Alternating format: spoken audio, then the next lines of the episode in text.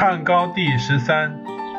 萧何说：“天子以四海为家，所居宫殿若不壮丽无比，就不能显示天子的威严。”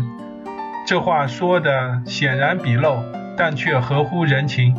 由是云集于公卿之门，并非一定由此就能显贵。人们以蔬果为馈礼，纷纷送至千金之家，并非一定由此就能富有。佛寺道观金碧辉煌，声中齐鸣。拜神者匍匐于地，祈祷长生，解除疾苦。他们之所以这样做，并不都是出于对佛教或道教的崇信，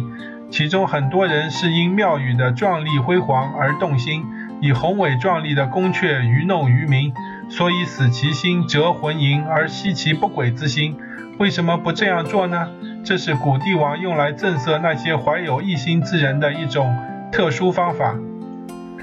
古代帝王通过显德扬威以安抚天下，无非是熟知使民众自身收敛情感的方法，而把其纳入诚信顺服的轨道而已。在环丘之上演奏九成之乐，是为了使民众知天子之受命于天；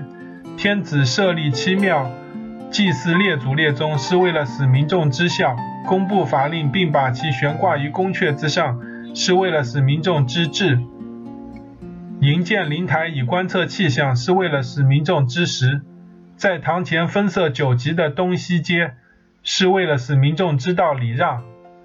引导民众的情感达到至善至美的境界，此其视有礼乐耀其目，听有礼乐引其耳，升降进退皆有礼乐使其安，然后才能使人知道美德之大成基于礼遇仁义之中，退而因礼而知足。不以计谋来诱导天下，而以礼乐仁义教化天下，自然就可以达到大治的局面。有才德的人可以得礼义之精华，愚而不贤者也能设服以礼义的深容，这样天子的威德就可以充分显示出来，而不像萧何那样仅以公事的壮丽自夸。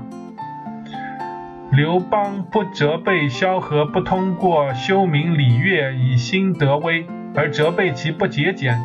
若仅以节俭治国，则在节制欲望的同时，也会有损于德政的发扬光大。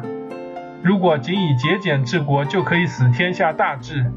那么以贪鄙吝啬著称的齐高帝萧道成，岂不可以与大禹相提并论了吗？